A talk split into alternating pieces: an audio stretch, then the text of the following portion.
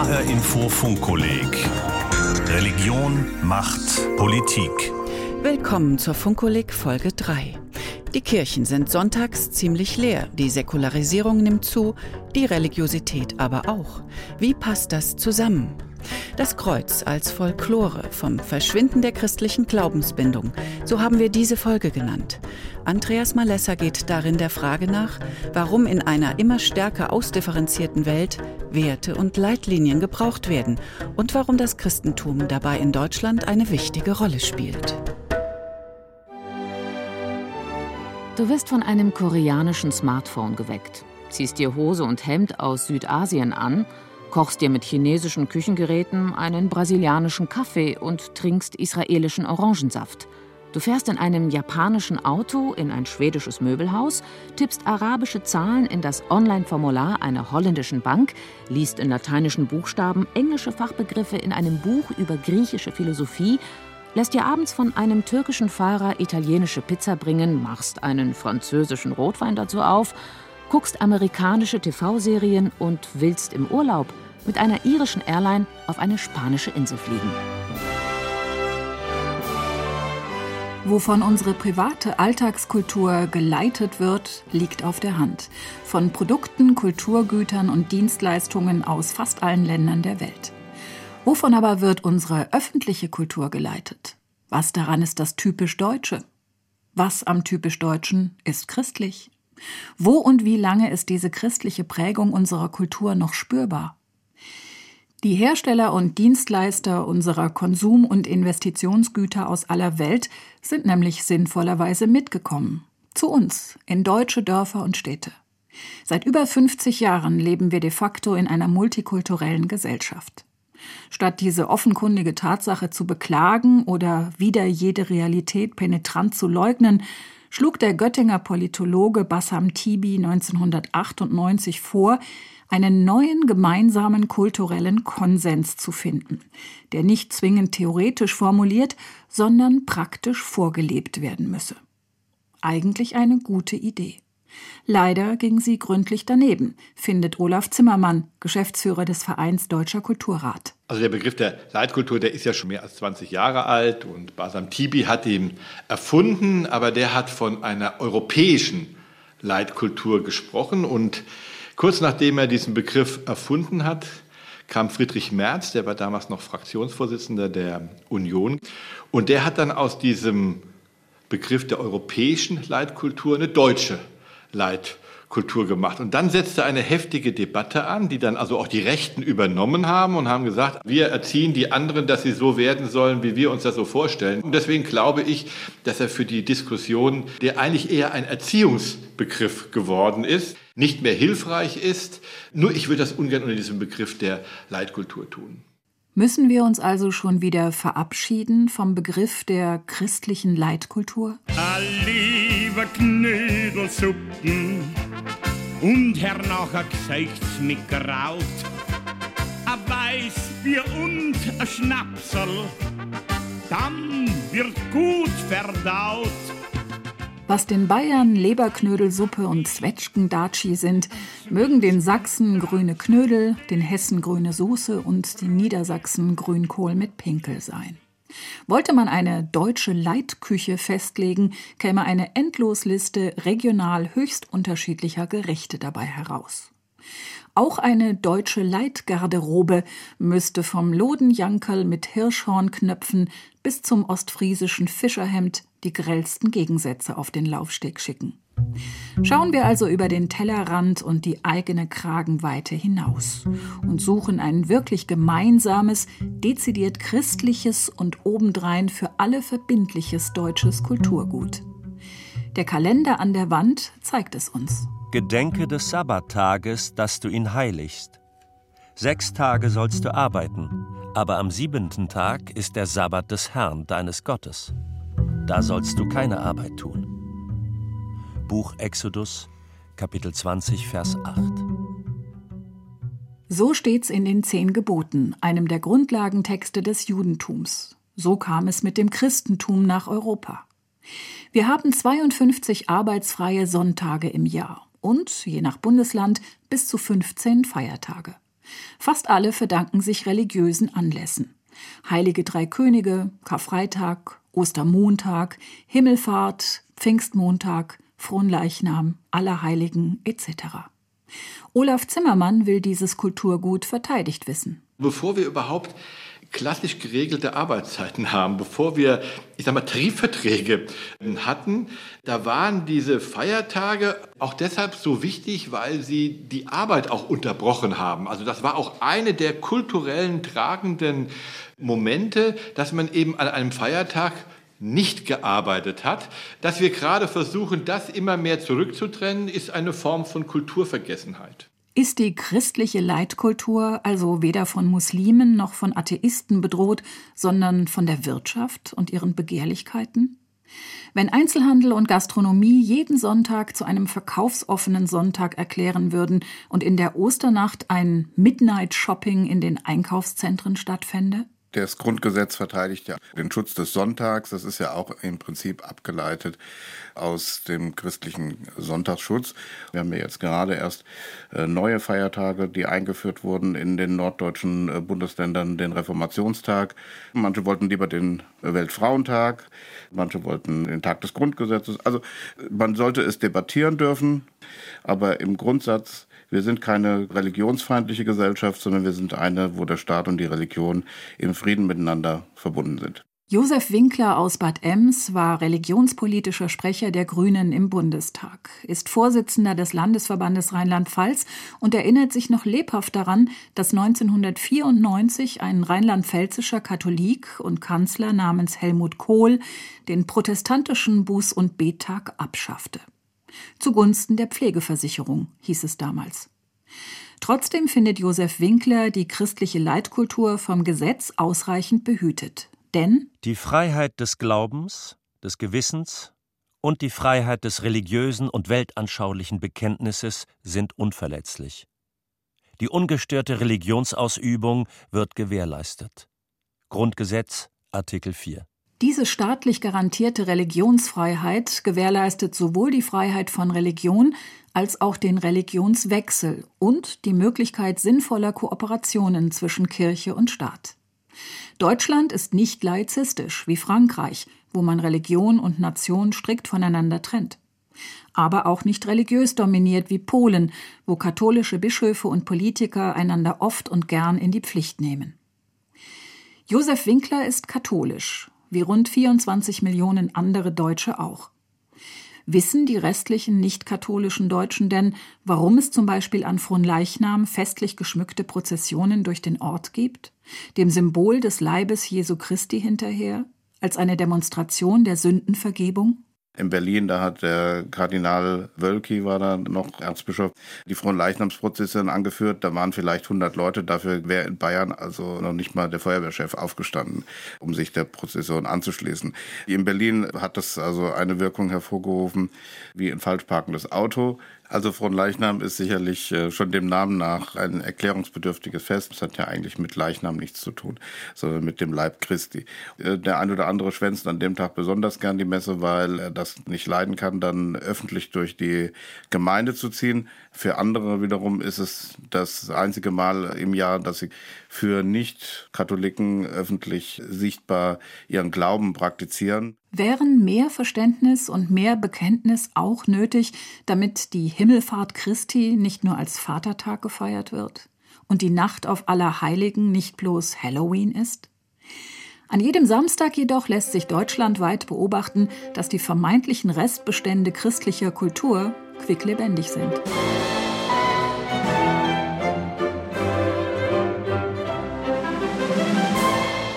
Rund 31 Millionen Deutsche gehören keinem christlichen Bekenntnis mehr an, sind aber offenbar nicht völlig konfessionslos. An einem kulturell wichtigen Termin zumindest nicht. Heiraten wollen fast alle in einer Kirche. Mehr als 400.000 Ehen pro Jahr werden zwar auf dem Standesamt geschlossen, aber in der Kirche gesegnet. In Weiß, mit Orgelgebraus und Kerzen am Altar. Bleiben wir also eine christlich geprägte Kultur, auch wenn die christlichen Kirchen seit Jahren ihren Schwund an Mitgliedern beklagen? Ja, sagt Professor Tobias Künkler. Er ist Soziologe in Kassel. Tief in unserer kulturellen DNA steckt so dieser Gedanke der Säkularisierung, dass es also einen automatischen Zusammenhang gibt. Je moderner eine Gesellschaft wird, desto geringer ist die Rolle des Glaubens darin. Das ist etwas, was die meisten Religionssoziologen heute nicht mehr so sehen, wo einfach die Daten und Fakten dagegen sprechen. Und diese Daten und Fakten vor allem zur Religiosität von Jugendlichen und damit zur Zukunft der christlichen Prägung deutscher Kultur hat Tobias Künkler in mehreren Studien repräsentativ erhoben.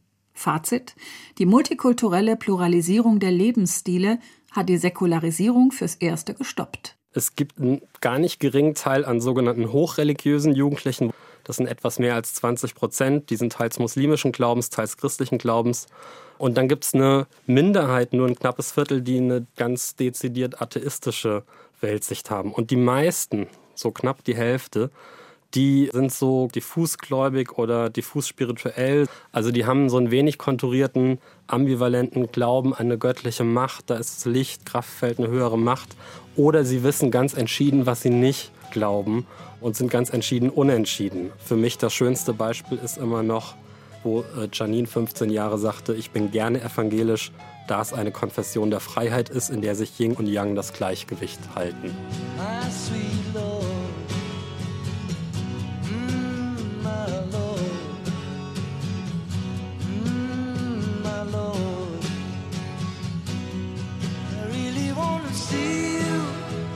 Ganz entschieden unentschieden. Die Rituale und Symbole des christlichen Glaubens sind als Bestandteile deutscher Kultur willkommen. Aber ihr Sinn und ihre Bedeutung sind nicht mehr bekannt oder werden nicht mehr ernst genommen. Die Glaubensbindung verdunstet gleichsam. Verkommt dann die Hochzeitskirche zur Staffage? Ist der Pfarrer dann lediglich Laiendarsteller einer Folklore-Show? Olaf Zimmermann vom Deutschen Kulturrat, Mitglied in der Synode der Berlin-Brandenburgischen Landeskirche, befürchtet das nicht. Er schaut einfach mal auf die Skyline deutscher Wohnorte. Ich glaube einfach, dass das Christentum in Deutschland eine so in sich mit der Gesellschaft verwobene Einheit bildet, dass ich mir auch ein Dorf ohne eine Kirche nicht vorstellen kann. Da fehlt der Mittelpunkt. In Brandenburg, wir haben es in Thüringen erlebt, wir haben es in Mecklenburg-Vorpommern erlebt, wie die Menschen um ihre Dorfkirche kämpfen, obwohl sie nie in diese Kirche gehen, um dort einen Gottesdienst zu feiern. Und ich sage, ist doch super. Ja, also natürlich würde ich mich als Christ freuen, wenn die Menschen auch in die Kirche hineingehen, weil sie dort Gottesdienst feiern wollen. Aber ich finde es toll, wenn sie sehen, dafür muss ich nicht unbedingt Christ sein, sondern diese kulturelle Wurzel ist universal. Religionssoziologe Tobias Künkler hat eine Motivation für religiös grundierte Bildung festgestellt, die man nicht sofort als Gläubigkeit, wohl aber als Sehnsucht nach Beständigkeit bezeichnen könnte. Das sind natürlich einfach gewisse kulturelle Gewohnheiten in einer Welt, in der sich natürlich sowieso alles beständig wandelt und scheinbar auch alles immer schneller wandelt, bestimmte Dinge wenigstens gleich bleiben. Und da wird natürlich dann gern die Religion oder die Kirche herangezogen. Da sind das dann auch oft gewisse kulturelle Geflogenheiten oder Rituale, die dann als etwas Besonderes Heiliges erscheinen, auch denen, die vielleicht sonst mit Heiligem nichts zu tun haben. Das, so seine Beobachtung, haben Kirchen den säkularen Anbietern von Tradition und Beständigkeit voraus. Das unterscheidet die Eucharistiefeier im Dom vom Trachtenfest im Heimatmuseum oder von Mittelaltermärkten und Ritterspielen im Burghof. Das Gefühl von Heiligkeit. Nun kommen viele der heute unter 30-Jährigen ihren Eltern und erst recht ihren 68er Großeltern erstaunlich konservativ vor. Kulturell mag das stimmen, meint Tobias Künkler, religiös aber nicht.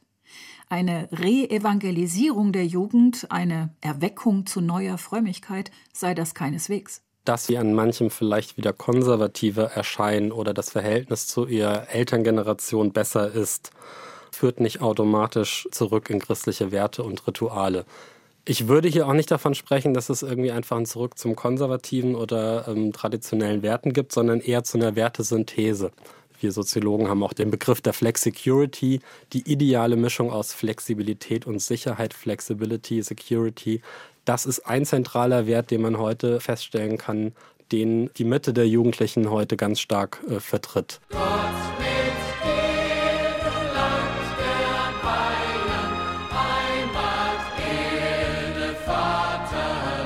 In jedem Klassenzimmer ist ein Kreuz anzubringen.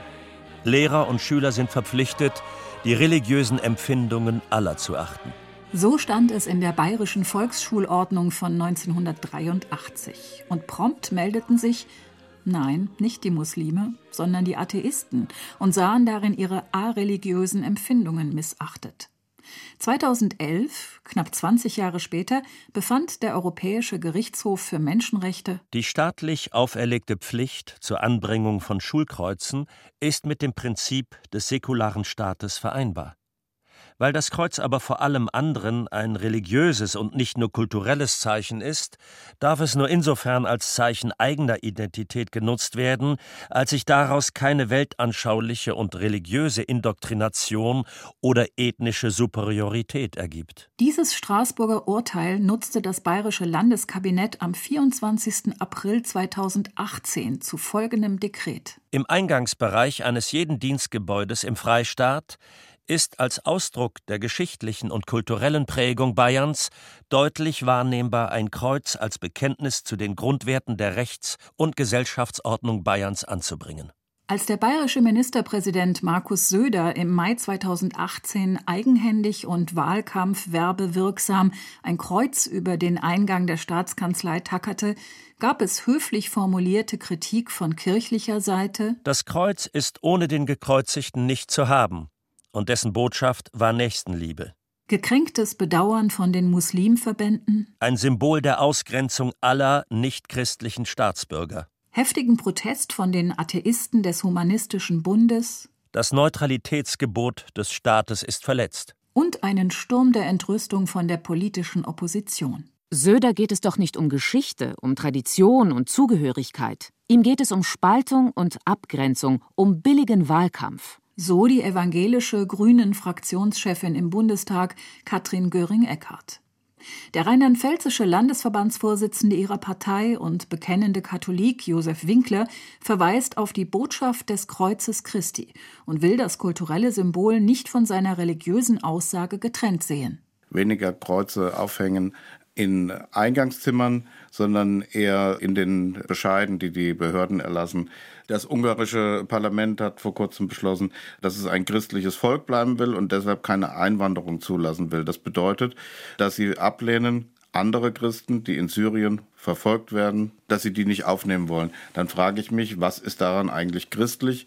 Was verteidigen die dann? Dann ist es eigentlich nicht die Religion, die sie verteidigen, sondern ist es ihre kulturelle Identität möglicherweise, ihre völkische Identität oder irgendetwas. Jedenfalls nichts, was sich aus der Bibel ableiten lässt. Was sich aus der Bibel ableiten lässt, das Gebot der Nächsten und sogar Feindesliebe, die stellvertretende Schuldübernahme für menschliche Vergehen durch Jesus von Nazareth, ein christliches Menschenbild ohne Ansehen der Person, das alles war in der damaligen Debatte um das bayerische Amtsstubenkreuz interessanterweise nur einer Partei völlig egal, der AfD.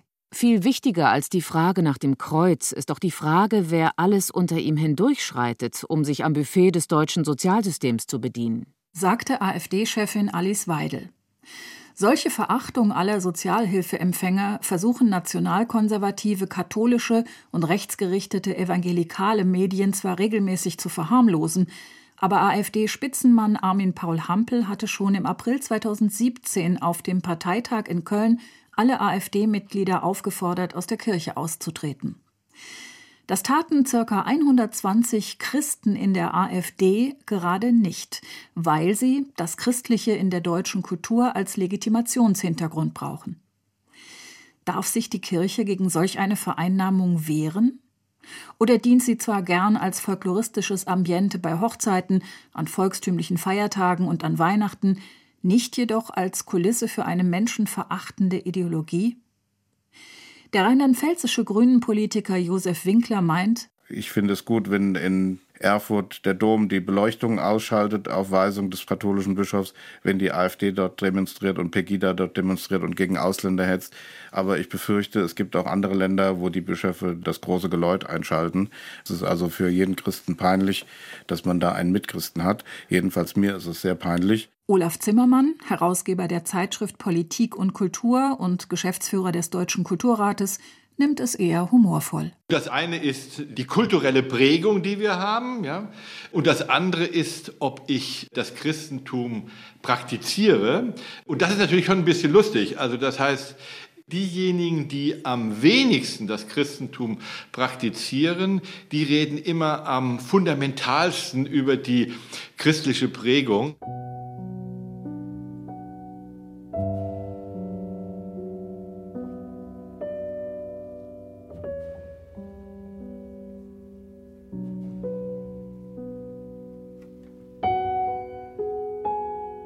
Der zur Freiheit befreite Mensch ist ein christliches Ideal, das von der Gottebenbildlichkeit herrührt. Unser Begriff von Menschenwürde ist ohne die Nächstenliebe undenkbar. Aufklärung und Rechtsstaat fußen auf eben diesen christlich-abendländischen Werten. Man muss kein gläubiger Mensch sein, um das anzuerkennen. Das sagte ein gläubiger Mensch. Kulturstaatsministerin Monika Grütters, CDU. Wie Josef Winkler ist sie praktizierend katholisch und ärgert sich darüber, dass die einen die Symbole, Rituale und äußeren Formen des christlichen Glaubens lediglich kulturell dekorativ verwenden, die anderen sie ideologisch missbrauchen und inhaltlich umdeuten, während jene 47 Millionen Kirchenmitglieder, die Sinn und Botschaft ihrer Glaubenszeichen kennen sollten, eine seltsame Verdruckstheit an den Tag legen. Eine Scheu vor dem öffentlichen Bekenntnis – wie Monika Grütters in der Zeit monierte. Obwohl das Christentum de facto eine starke Kraft in unserer Demokratie ist, obwohl die Kirchen kulturelle Identität weit über den Kreis ihrer Mitglieder hinaus schafft und das seit 2000 Jahren mit einer Prägekraft, wie sie keine zweite Institution je entwickelt hat, obwohl die Kultur des Abendlandes ohne die enorme Inspirationskraft der christlichen Theologie um vieles ärmer wäre, an Geist und Sinnlichkeit zum Beispiel, und obwohl das soziale Engagement der Kirchen Land auf Land ab Zusammenhalt stiftet, scheuen wir dennoch das öffentliche Bekenntnis zu diesen christlichen Wurzeln unserer Gesellschaft? Das ist eine an Selbstverleugnung grenzende Haltung. Diesen Bekennermut kann aber auch eine Kulturstaatsministerin nun mal niemandem befehlen, nur anempfehlen. Professor Tobias Künkler, Religionssoziologe und Erziehungswissenschaftler in Kassel, nimmt die Bekenntnisscheuen sogar milde in Schutz. Auch Jugendliche, die christlich erzogen und sozialisiert werden, den Glauben mitbekommen von zu Hause, müssen sich diesen Glauben aneignen. Man könnte sagen, der Glaube muss irgendwie so durch das Nadelöhr des Subjektiven, der muss was Eigenständiges werden. Und das macht den Glaube fragiler, zerbrechlicher. Dieser Prozess kann schon scheitern. Das haben wir beispielsweise genannt, die Entwachsenen, die von sich sagen, ich will nicht mehr glauben. Ist der befürchtete Abschied von christlicher Leitkultur also nur verschoben auf die nächste Generation? Auf die, die dem Glauben entwachsen sind? Keineswegs, meint Kulturratsgeschäftsführer Olaf Zimmermann. Dieser Abschied findet so lange nicht statt, wie es das alles gibt. Kirchliche Feiertage im Kalender. Den Gottesbezug in der Präambel des Grundgesetzes. Die verbriefte Religionsfreiheit. Kirchen in der Mitte des Dorfes. Sakral veranlasste Meisterwerke in Kunst, Musik und Literatur. Biblisch zitierende Redensarten in unserer Umgangssprache. Und letztlich ein christlich begründetes Menschenbild im Umgang miteinander. Das Christliche verschwindet nicht. Also in Deutschland sowieso nicht. Wir sind ein also ganz stark christlich geprägtes Land. Das würde Jahrhunderte dauern. Also selbst die Diktaturen des letzten Jahrhunderts also erst der Faschismus und dann die SED, haben ja nicht das Christentum getötet, ja, sondern sie haben Menschen von dem praktischen, ich sag mal, Kirchgehen entfernt, aber es sind ja trotzdem noch christlich geprägte Regionen. Das Kreuz als Folklore, vom Verschwinden der christlichen Glaubensbindung. Andreas Malessa hinterfragte in Funkolik Folge 3, wie Religion und Kultur zusammenwirken. Alle Sendungen des Funkolix finden Sie sowohl auf hinforadio.de und auf der Webseite funkolik.de. Dort können Sie sich auch anmelden und Funkolik-Teilnehmer werden. Mein Name ist Heike Liesmann.